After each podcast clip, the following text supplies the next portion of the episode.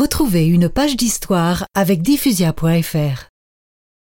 Voilà que le bébé d'Elisabeth est né. Les parents sont... Aux anges?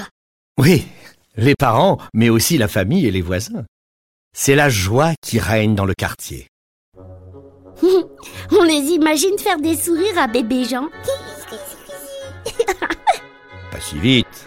Le bébé ne s'appelle pas encore Jean.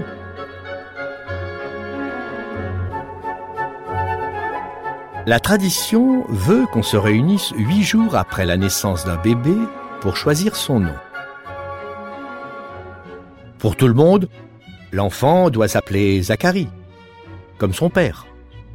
Non. Le bébé se prénommera Jean. Mais personne ne s'appelle ainsi dans notre famille. Demandons à Zacharie.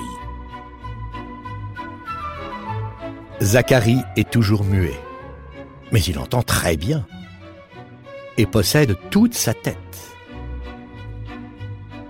On lui passe un morceau de papyrus et il écrit Jean, confirmant ainsi le choix de son épouse.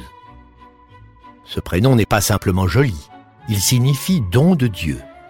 Et s'il y a bien un bébé en Palestine qui mérite d'être appelé don de Dieu, c'est bien celui-là.